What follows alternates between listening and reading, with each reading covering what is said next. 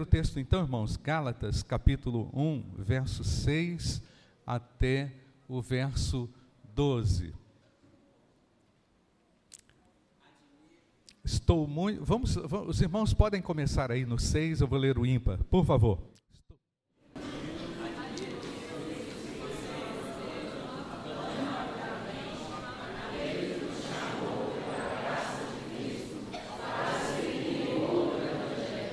O qual na verdade não é outro, porém alguns que estão perturbando vocês e querem perverter o evangelho de Cristo.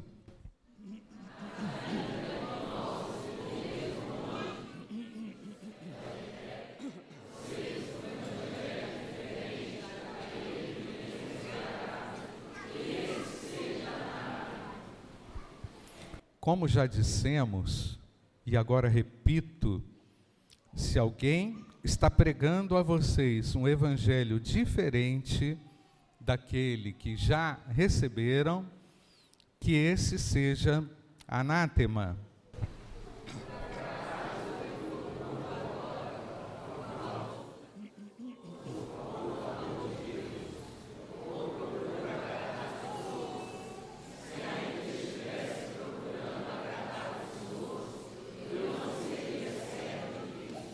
Mas informo a vocês, irmãos, que o evangelho por mim anunciado não é mensagem humana.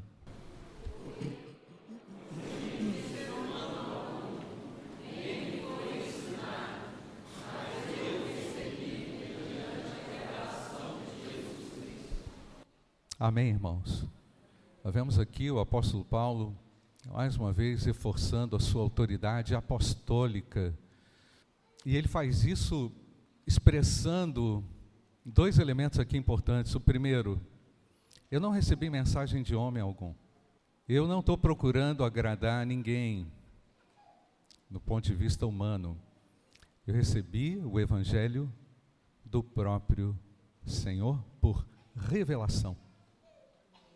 Ele veio até mim ele chegou a mim, quando nada era, e achava que era. E ao mesmo tempo, irmãos, fator de estranhamento muito grande é que a igreja já estava assumindo um outro evangelho, absorvendo uma outra mensagem, uma mensagem estranha, uma mensagem diferente daquele, daquela que Paulo havia ensinado, pregado uma mensagem recebida da fonte, que é o próprio Cristo. Como nós sabemos, irmãos, o apóstolo Paulo elaborou um gigantesco trabalho de análise textual no Antigo Testamento, relacionando o Messias a tudo aquilo que ele conhecia no Antigo Testamento. Mas primeiro, ele teve que receber a luz de Deus dentro do seu próprio coração. Pensa bem na importância na importância da ação do Espírito Santo de Deus hoje sobre a igreja. Pois quem nos convence é o Espírito Santo. Quem nos ensina na maior profundidade é o Espírito Santo. Quem revela a Cristo é o Espírito Santo. Portanto, irmãos, uma igreja crente sem o Evangelho e crente sem o Espírito Santo vão produzir o quê? Nada. O apóstolo Paulo estava preocupado no rendimento dos crentes, pois evangélicos sem o Evangelho nada são. E nós carecemos do Evangelho. Precisamos ou não do Evangelho, irmãos? O Evangelho da graça Fomos salvos? Ah, estou salvo, glória a Deus, mas eu ainda continuo carecendo da graça. O Evangelho manifesta a graça, apresenta continuamente a graça abundante do Senhor. Meus irmãos, o que nós queremos e precisamos nesse ano é do Evangelho de Cristo. É? Todo ele traduzido de maneira singular e pessoal ao nosso coração, através do ensino, através das reflexões, mas quem vai produzir a diferença é o Espírito Santo de Deus atuando mediante a cuidadosa revelação do Senhor a nós. Queridos irmãos, vamos abrir nossas Bíblias na carta que escreveu Paulo aos Coríntios, primeira carta, capítulo 4. Nós vamos ver os versículos de 1 a 16. Primeira carta de Paulo aos Coríntios, capítulo 4, versículos de 1 a 16, diz assim a palavra do Senhor: Assim, pois, importa que os homens nos considerem como ministros de Deus e despenseiros dos mistérios de Deus. Ora, além disso, o que se requer dos despenseiros é que cada um deles seja encontrado fiel. Todavia, a mim muito pouco se me dá de ser julgado por vós outros, ou por tribunal humano, nem eu tampouco julgo a mim mesmo. Porque de nada me arguia, porque de nada me argui a consciência. Contudo, nem por isso me dou por justificado, pois quem me julga é o Senhor.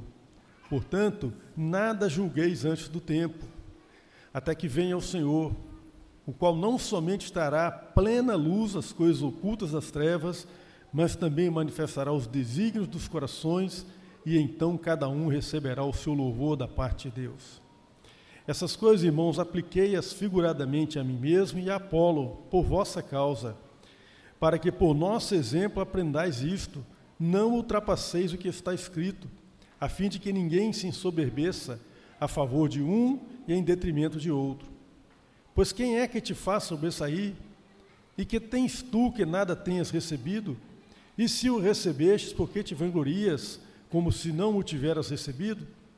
Já estáis fartos, já estáis ricos, chegastes a reinar em nós. Sim, tomara reinasses, reinasseis, para que também nós viéssemos a reinar convosco.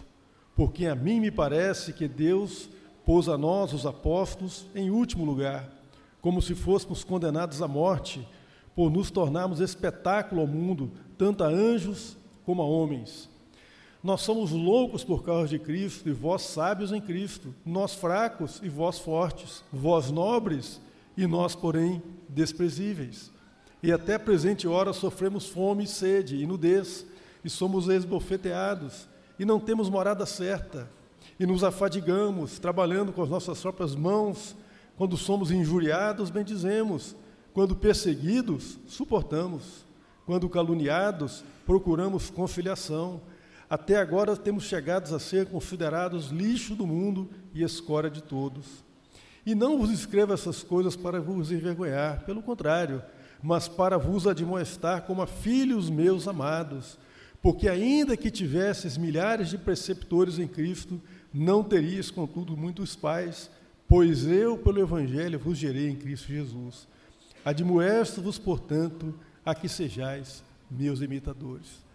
Meus queridos, Paulo se dirige aos irmãos em Coríntios, aqui nesse capítulo 4, mas para que entendamos por que, que Paulo se dirige dessa forma, é bom retroceder um pouco na história de como o Evangelho chegou a essa cidade. Lá está tá narrado lá no livro de Atos, capítulo 18, né?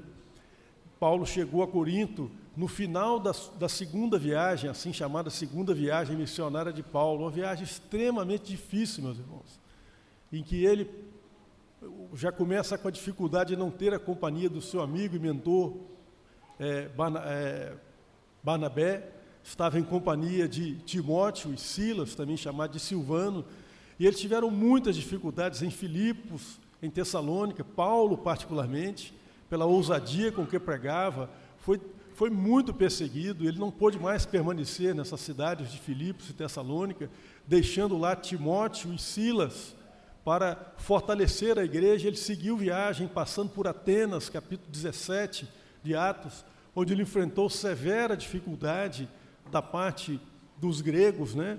não sofreu perseguição ali, mas sofreu severa objeção à mensagem que pregava, e, mas nem por isso deixou de deixar ali a semente do Evangelho, tanto é que a história testemunha que em Atenas floresceu uma igreja, cujo primeiro bispo foi ninguém menos do que Dionísio Areopagita, que se converteu na pregação de Paulo no Areópago.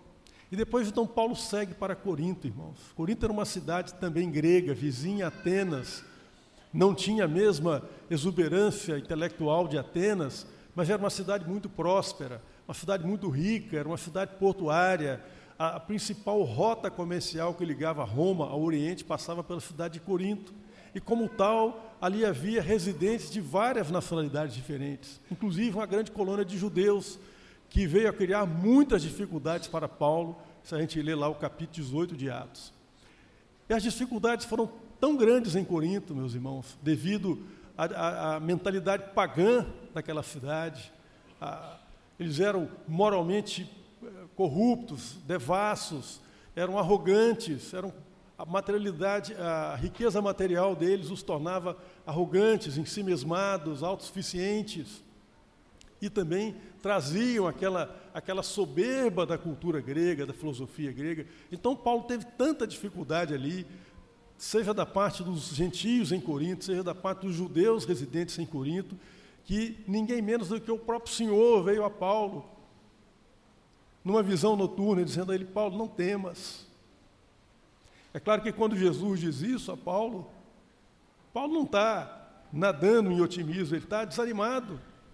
Ele está a ponto de, sabe, não vai dar certo. Não temas, Paulo. Fala e não te cales, porque há muitas pessoas para serem salvas nessa cidade.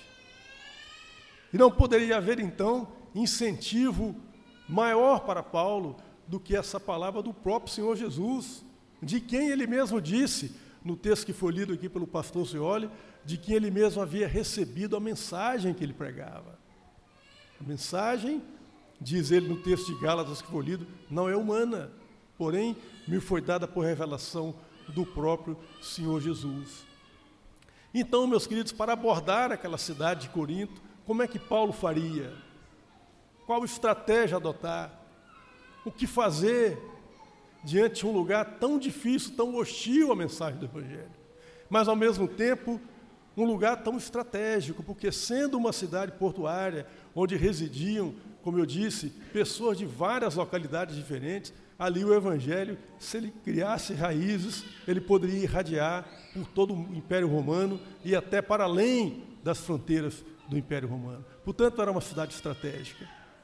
E Paulo aborda essa, essa cidade, meus queridos, com a estratégia que ele descreve no capítulo 2, se os irmãos puderem virar uma página em suas Bíblias, capítulo 2, ele vai dizer assim a partir do verso 1: Eu, porém, irmãos, quando fui ter convosco, anunciando-vos o testemunho de Deus, não o fiz com ostentação de linguagem ou de sabedoria. Meus irmãos, Paulo era um homem que conhecia profundamente o Velho Testamento. Ele conhecia a fundo a lei, os costumes judaicos, a mentalidade judaica, mas ele também era versado na mentalidade greco-romana.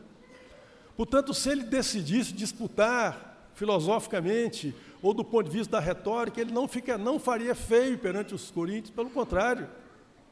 É provável que ele, que ele fizesse como Estevão em Atos 7, quando Estevão, Estevão discursou, em Atos 7 o texto falava que que Estevão falava com tal sabedoria e com tal profundidade que ninguém poderia resistir ou levantar obstáculo à sua argumentação tão penetrante e ao mesmo tempo tão profunda.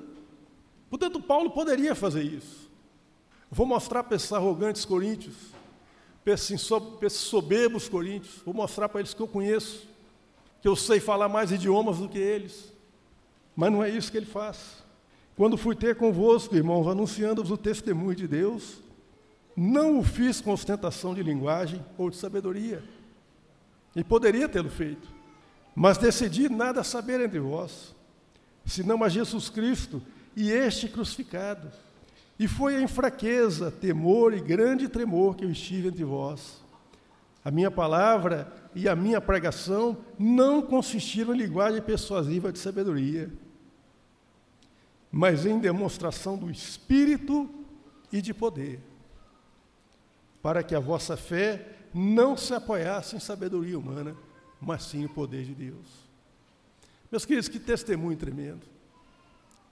Que estratégia é essa que Paulo traça aqui? E eu digo para vocês, meus irmãos, nós estamos estudando na nossa classe na escola bíblica o livro da conquista da terra prometida. Era Deus quem dava as estratégias para Josué. É Deus quem deu essa estratégia para Paulo. Paulo era um homem inteligentíssimo, não temos dúvida disso. A mente dele não parava, acho que ele devia dormir umas duas horas por noite, porque enquanto plantava igrejas durante o dia, enfrentava dificuldades à noite, escrevia suas cartas, com luz de lamparina. Muita dificuldade. E, no entanto, meus irmãos, Paulo traz uma estratégia aqui que vai na contramão daquilo que os coríntios podiam esperar. E não para aqui, meus irmãos.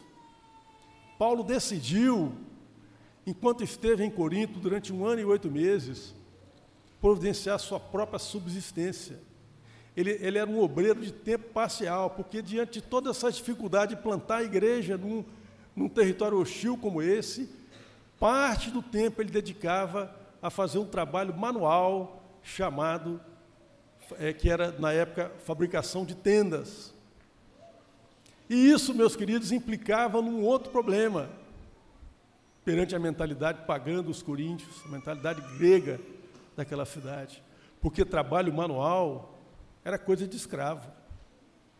Então, quando Paulo fala que ele e Apolo, Apolo não sabemos como que ele viveu em Corinto, eram considerados de escória desse mundo, é por isso, eles eram de fato objeto de zombaria. Vem cá, esse é o apóstolo? É esse que traz o conselho de Deus? Esse cara não passa de um escravo. Olha as roupas que ele usa, olha a comida que ele come, falta comida na mesa desse homem. Meus queridos, quando nós juntamos o que Paulo disse aqui no capítulo 2, como ele abordou a cidade, com o que ele vai complementar aqui no capítulo 4, nós podemos dizer que o Cristo crucificado e o poder do Espírito Santo não, foi, não foram apenas o conteúdo da mensagem de Paulo, mas como foram o alimento de sua vida. Ele encarnou essa mensagem, porque a semelhança de Jesus, o Filho de Deus encarnado, imagina, imagina a manchete, sabe, antecipado, o Filho de Deus vai vir ao mundo, o próprio Deus vai surgir na forma de homem. O que, é que você esperaria? Que ele nascesse na cidade mais importante, da família mais influente, no país mais poderoso? Não, não foi assim. Deus veio na figura de um, de um bebê que teve que ser cuidado, alguém teve que dar banho nele, limpar a bundinha dele. Nasceu numa cidade, numa vilazinha desprezada entre os seus próprios contemporâneos. Os romanos provavelmente nem sabiam onde é que ficava, não conseguiriam colocar Nazaré no mapa. E foi lá que Jesus veio. Portanto, Paulo não apenas anuncia o Jesus crucificado, no poder do Espírito Santo de Deus. Ele encarna isso na sua passagem para o Coríntios, entende, irmãos? Essa mensagem não é só o que ele prega, mas é o que ele vive entre eles. E por causa dessa, sabe, desse espírito abnegado de Paulo, porque para ele, meus queridos, podiam zombá-lo, podiam esbofeteá-lo, podiam prendê-lo, só não podiam dizer dele que ele não era um despenseiro fiel dos mistérios de Deus. Isso não. Isso não estava em questão. Portanto, isso era inegociável para o apóstolo Paulo. Que ele de fato anunciava com fidelidade o evangelho da cruz de Cristo, mistério de Deus. Sabe? Porque não era algo acessível à razão humana, só podia ser recebido por revelação. E isso que ele anunciava, como ele mesmo diz no capítulo 1 dessa carta, isso é ao mesmo tempo escândalo para a mentalidade grega, perdão, é loucura para a mentalidade grega, assim como era escândalo para os judeus. Meus irmãos, se nós fôssemos abordar Corinto, imagina, igreja do século 21 fosse fazer um posto avançado Bom, vamos fazer aqui uma escola filosófica, vamos abordar aqui uns temas de Platão, atrair a atenção da cidade. Vamos trazer aqui uns palestrantes que falem bem, que sejam eloquentes. Não foi nada disso que Paulo fez. Não foi nada disso que ele fez. Ele pregou e encarnou a mensagem do Cristo crucificado. E confiou unicamente que essa mensagem era relevante o suficiente, era forte o suficiente para que o Espírito Santo pudesse operar na mente e no coração daqueles que haveriam de ser salvos naquela cidade. E, meus queridos, essa, essa convicção de Paulo, sabe, de que ele fazia o que precisava ser feito conforme o conselho de Deus em seu coração, é, ela é tão forte, ela é tão presente na vida dele, que, que Paulo ele pode dar até a impressão de ser, de ser grosseiro às vezes, quando ele não está sendo. Por exemplo, quando ele vai dizer para os coríntios, olha, eu não, eu, não, eu não sou julgado por vocês. Parece que ele está dizendo assim, né, olha, eu não importo com o que vocês dizem, como alguém popularmente fala, o que vem de baixo não me atinge. Não é isso que Paulo está dizendo, não, irmãos. É, é uma declaração de humildade, é o contrário. Paulo é um homem, assim como Cristo, extremamente sensível à necessidade humana, ao que se passa no coração e na mente dos coríntios. É por isso que essa igreja deu tanto trabalho para ele. Ele escreveu duas cartas, dizem os estudiosos do Novo Testamento que foram três, e uma se perdeu, não recebemos notícia dela, se perdeu no tempo. A nenhuma carta, a nenhuma igreja ele se dirigiu e trabalhou com tanta intensidade. Então, essa declaração de Paulo não quer dizer que ele despreza o que os coríntios pensam. Não. Veja que ele está dizendo que ele não está amparado nem no que a sua autoconsciência lhe diz. Mas a ele interessa ser aprovado por Deus. É isso que ele está dizendo. Ele não está dizendo que ele não se importa com o que os coríntios dizem, que tanto faz o que eles pensam. Não é isso o que ele está dizendo. O que ele está dizendo é que o peso maior é ser aprovado por Deus, é isso que importa. Sabe? E cada um de nós, meus queridos, sabe? A hora da verdade chegará para cada um de nós, em que nós também diante do Senhor, ou receberemos o bem-vindo, servo bom e fiel, aprovado, vinde por, possuir por herança o reino que está preparado, ou por outra, afastai-vos de mim, não vos conheço. E Paulo, meus queridos, tem certeza absoluta, convicção plena de o que importa, o que define é a aprovação de Deus. Vejam, não foi diferente com Jesus, meus queridos. Por isso que eu digo que Paulo encarnou o ministério de Cristo aqui, porque não foi diferente com Jesus. Você, você pode estudar na história humana, você não vai encontrar alguém que foi sensível à condição humana tanto quanto Jesus foi. Jesus chorou sobre Jerusalém. Jesus perdoou seus inimigos na cruz, quando quando o sacrificaram, quando zombavam dele, ele pediu perdão, não sabem o que fazem. Pai, tem misericórdia deles. Mas, no entanto, você não vai ver Jesus negociar um milímetro daquilo que o Pai lhe ordenou fazer para agradar os homens. Isso ele não fez. Uma comida tem para comer a qual vocês não conhecem. E essa comida consiste em fazer a vontade do meu Pai. É isso que Jesus fez. Ainda que, aonde ele foi, o que, que ele fez? Ele abençoou, ele ajudou, ele curou, ele ensinou, ele pregou. Por quê? Porque era sensível ao sofrimento humano. Mas essa sensibilidade para com a dor humana não fará e não fez com que ele alterasse um milímetro que fosse daquilo que era o plano de Deus. E isso Paulo decidiu fazer. E por causa disso, meus queridos, por causa dessa atitude de Paulo, e com base nisso, ele tem autoridade para repreender os coríntios. Aonde? de várias formas, no texto que lemos aqui, na maneira apressada que eles tinham para julgar uns aos outros. E por isso, por causa dessa arrogância deles, dessa mentalidade pagã, dessa pressa, esse imediatismo com que eles lidavam com as coisas, é que eles dividiram a igreja. Na facção do Paulo, na, no grupo do Apolo, no de Pedro. Sobrou até para Pedro aqui, Ainda tinha um grupo que fala, não, nós não temos nada com isso, nós somos de Jesus. Imagina, que loucura isso, irmãos. E o apóstolo Paulo então prega, olha, eu vou pegar aqui o exemplo meu e de Apolo. Veja que interessante, irmãos, porque não podia haver duas pessoas mais diferentes no estilo de pregação quanto Paulo e Apolo. A Bíblia diz que Apolo era poderoso nas Escrituras. Ou seja, nós podemos imaginar, ele que era um cara que veio de Alexandria, uma cidade do norte da África, que era um polo de produção intelectual na época, né? A maior biblioteca do mundo, da época de Alexandre, estava lá. A Septuaginta, que é a tradução da Bíblia hebraica, foi feita para atender a biblioteca de Alexandria. Nós podemos ver um pregador inflamado, aquele cara com uma retórica excelente. E Paulo não era nada disso. Tinha uma outra abordagem.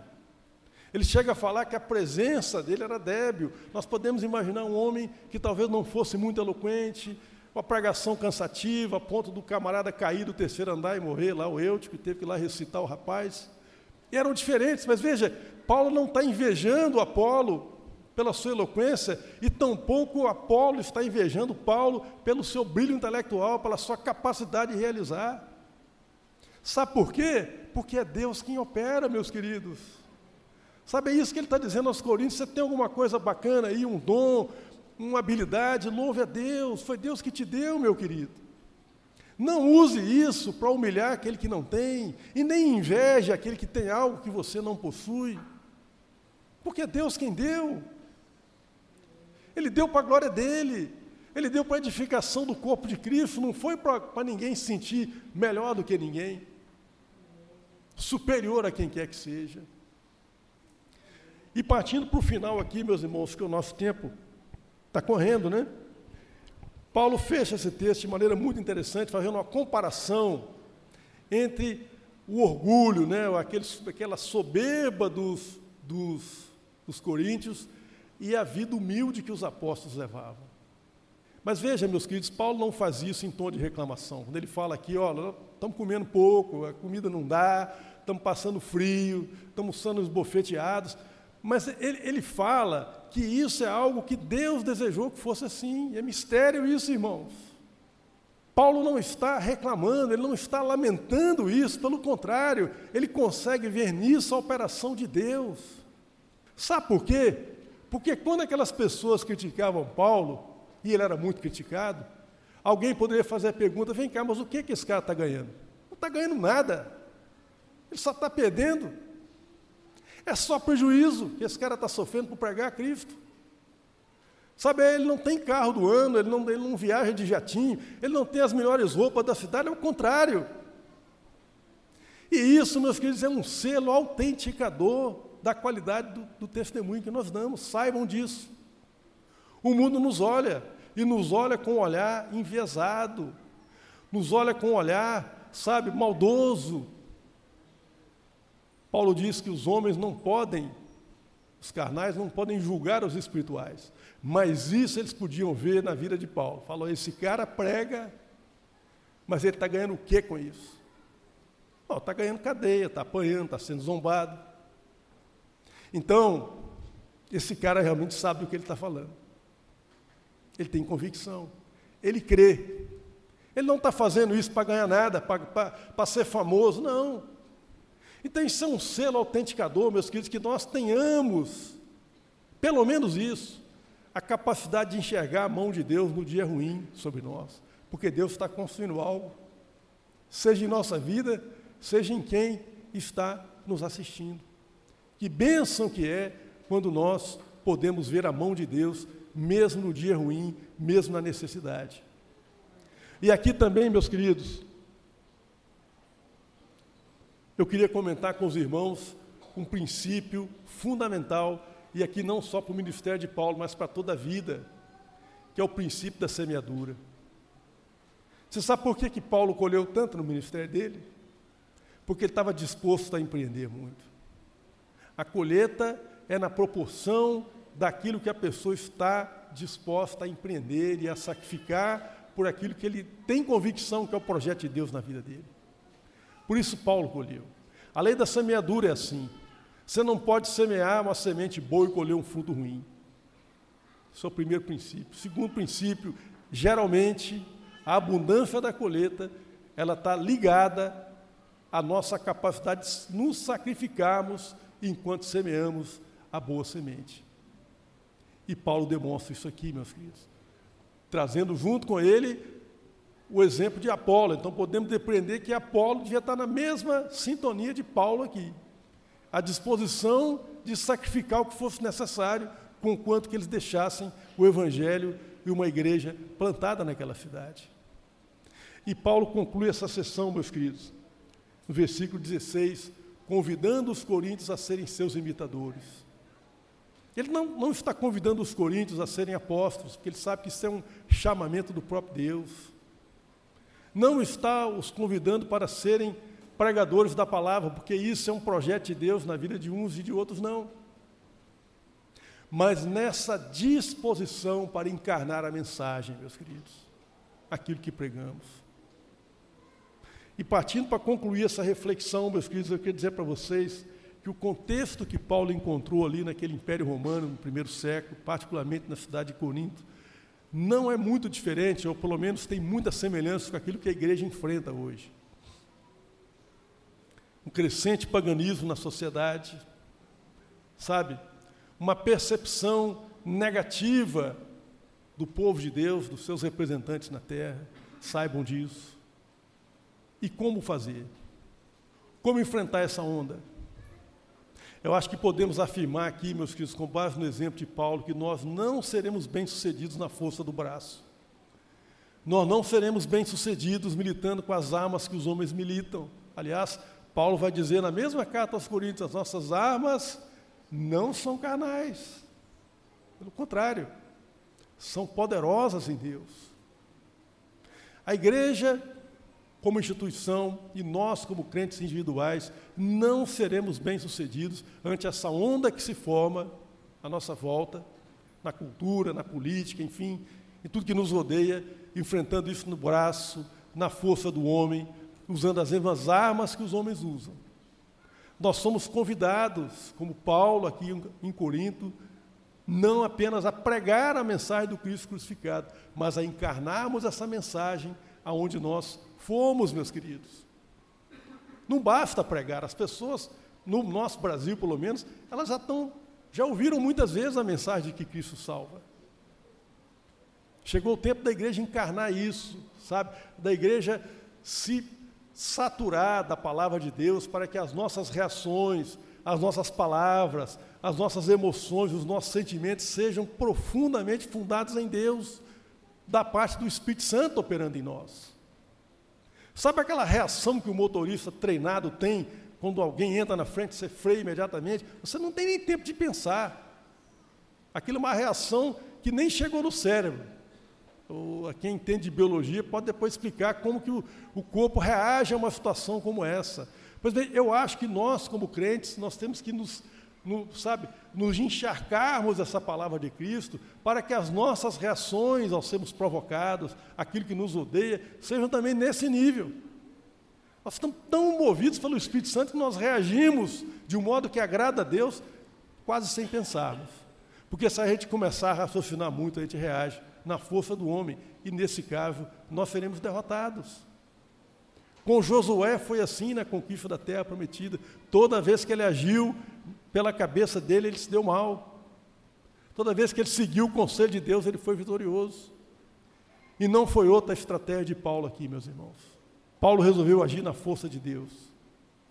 E por isso, apesar das dificuldades, e, eu diria até por causa das dificuldades, ele foi bem-sucedido em sua missão. Que Deus nos abençoe, meus irmãos. Que nós sejamos, todos nós aqui, a exemplo de Paulo, achados como fiéis dispenseiros dos mistérios de Deus. E que todos nós, naquele dia, recebamos o gentil convite de aprovação de Cristo. Bem está, servo bom e fiel, sobre o pouco foste fiel, sobre o muito te colocarei. Porque isso, de fato, é o que importa a aprovação de Deus sobre nossas vidas. Pastor. Palavra vinda do coração de Deus para a igreja. Talvez você tenha que tomar uma medida, talvez você tenha que renunciar a algo que está atrapalhando você. Você ouviu claramente isso da parte de Deus. A vida do crente é uma vida de renúncias. E ao mesmo tempo ele é modelado pelo próprio Espírito de Deus e pela própria palavra viva de Deus.